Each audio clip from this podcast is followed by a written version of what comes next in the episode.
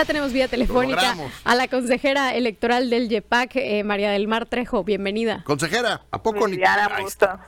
ahí está, ahí está, se logró, se logró, consejera. Muchas gracias. Le ofrecemos una disculpa, consejera, pero es que el, el Zoom que tenemos está dándonos algunos problemillas desde hace unas semanas. Claro, no, un gusto estar acá. ¿Cómo está? Muy bien, gracias a Dios, todo, todo excelente aquí trabajando por el proceso electoral 2024. Sí, lo sabemos. Los, los tienen trabajando un montón, sabemos, es año complicado. Oiga, consejera, ¿tienen una, una plataforma para conocer a los candidatos y candidatas? Entiendo, platíquenos sobre Conócelos. Sí, muchísimas gracias. La verdad es que tener este espacio para hablar con la ciudadanía es muy valioso. Es un sistema que se llama Candidatas y Candidatos Conóceles donde pues el objetivo es que la ciudadanía pueda tener acceso a la información de las personas candidatas y que puedan todas las que van a participar en puestos de elección popular, como son de gubernatura, las diputaciones locales y el, el tema de, de, las primeras regidurías, que son las presidencias municipales, sobre todo porque ya hay que maximizar la transparencia ¿no? en la difusión de todas las candidaturas para que la ciudadanía pueda tener un voto informado, razonado y pueda tomar las, las mejores decisiones ¿no? para este 2024. Este sistema, eh, sí me gustaría mencionarles que se ha puesto a prueba, por ejemplo, en 2021 solo se aplicó a nivel federal eh, por el Instituto Nacional Electoral. Ya en 2022 empezaron también las entidades con elección a gubernatura a entrar a este sistema y en 2023 se vio con gran éxito en el Estado de México, en Coahuila y ahorita por primera vez lo tendremos en Yucatán en este 2024 con acceso para la ciudadanía eh, a partir de eh, que inicien las campañas es cuando ya eh, ah. podrán acceder a este sitio. Oiga, consejera, una pregunta. Sí, yo ya estaba yo tratando de meterme ahorita, pero entonces es uno, el, el sitio empieza a funcionar una vez iniciadas las campañas y dos, ¿qué consejo nos da como ciudadanos en qué nos debemos fijar cuando nos metamos a, que, con qué nos vamos a encontrar y en qué debemos poner atención como ciudadanos para poder identificar lo importante de las candidatas y candidatos? Porque además comentábamos hace unos minutos, Gastón y yo, eh, que, que muchas veces las personas no, no saben a cuál es su distrito y, y quiénes son las o las candidaturas que están disponibles para ese distrito. Exacto. Exactamente, eso es lo más importante, ¿no? Que tú tengas identificado cuál es el distrito eh, por el que vas a votar y tú vas a poder entrar a la plataforma y hacer una búsqueda eh, por diferentes filtros, ¿no? Vas a poder buscar a los candidatos si tú necesitas por edad o por eh, hace cuenta por eh, adscripción, ¿no? Eh, por ejemplo, si se autoascribe como indígena, si es una persona con discapacidad, todo este tema de las acciones afirmativas, tú vas a poder hacer esa búsqueda y encontrarlo en la plataforma, pero eso es más bien para personas, ciudadanas, investigadores que quieran incluso descargar la base de datos que se va a poder realizar desde la página, ¿no? Quieres saber cuáles son todos los las eh, diputaciones, por ejemplo, que son que se autoescriben como indígenas, ahí te va a salir la base de datos, ¿no? O las primeras regidurías, los que son eh, presidencias municipales que se autoescriben, eh, por ejemplo, de la diversidad sexual, ¿no? Entonces vas a poder tener esa base de datos, pero para la ciudadanía en general, con que identifiquen su distrito, ¿no? Para que vean ellos por quién, eh, para elegir en, en, su boleta, ¿no? Quiénes van a ser las candidaturas que van a tener en su distrito, solo con poner su distrito van a poder acceder a las de todos los partidos políticos, eh, las coaliciones y todo lo que tengamos en Yucatán, ¿no? de, candidaturas comunes.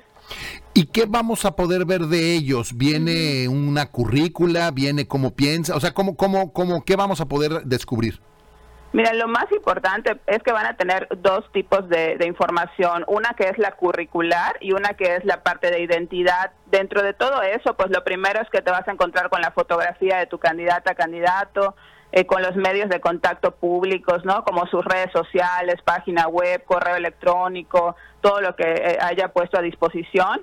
Eh, tiene un historial profesional y laboral eh, donde darán a conocer su trayectoria ¿no? que, han tenido y sobre todo creo que lo más importante es que tienen que poner dos principales propuestas eh, y cada una de esas propuestas tiene que tener un objetivo, metas, plazos para su promoción que podría ser una iniciativa de ley en el caso de las diputaciones o una política pública en el caso de la gubernatura. Entonces también tienen que poner una propuesta específica en materia de género o en su caso si ellos representan algún algún grupo en situación de discriminación, pues al grupo que ellos por el que ellos están contendiendo, sobre todo porque hay personas que, van a, candidaturas que van por acción afirmativa, como decimos, ¿no? Que están ocupando una cuota de ese grupo.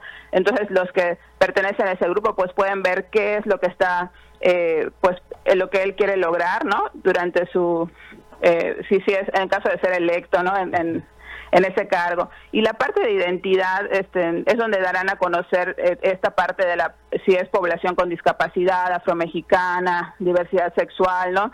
Eh, pueden ser migrantes, personas jóvenes, eh, adultos mayores, ¿no? Entonces, pues todo eso yo creo que nos va dando un amplio panorama de las candidaturas y poder informarnos mejor antes de votar.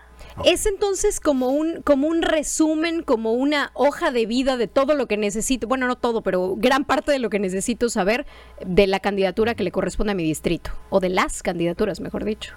Exacto, de la gubernatura, de las que pertenecen a tu distrito y en caso de los municipios, pues de su presidencia municipal, ¿no? El, que esté contendiendo.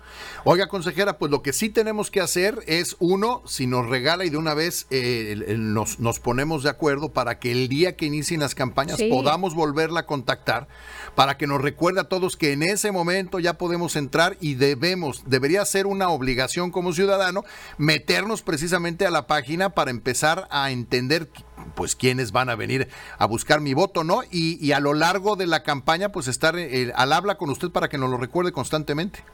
Con, muchísimo gusto, claro que sí, y creo que es importante comentar eh, que esta plataforma pues es un esfuerzo sobre todo conjunto de los institutos electorales locales en coordinación con el Instituto Nacional Electoral, pero también decir que son muy importantes los actores políticos porque las representaciones de partidos políticos que integran el Consejo General del IEPAC son los encargados, responsables de alimentar toda la información del sistema, ¿no? Entonces creo que sí ha sido un gran esfuerzo que se está haciendo. Ahorita estamos eh, ya eh, entrando en este mes, en, el siguiente mes en etapas de prueba y como dices, yo encantada de poder volver a contactarles cuando eh, pueda ya dar la página ¿no? y que esté ya a servicio de la ciudadanía.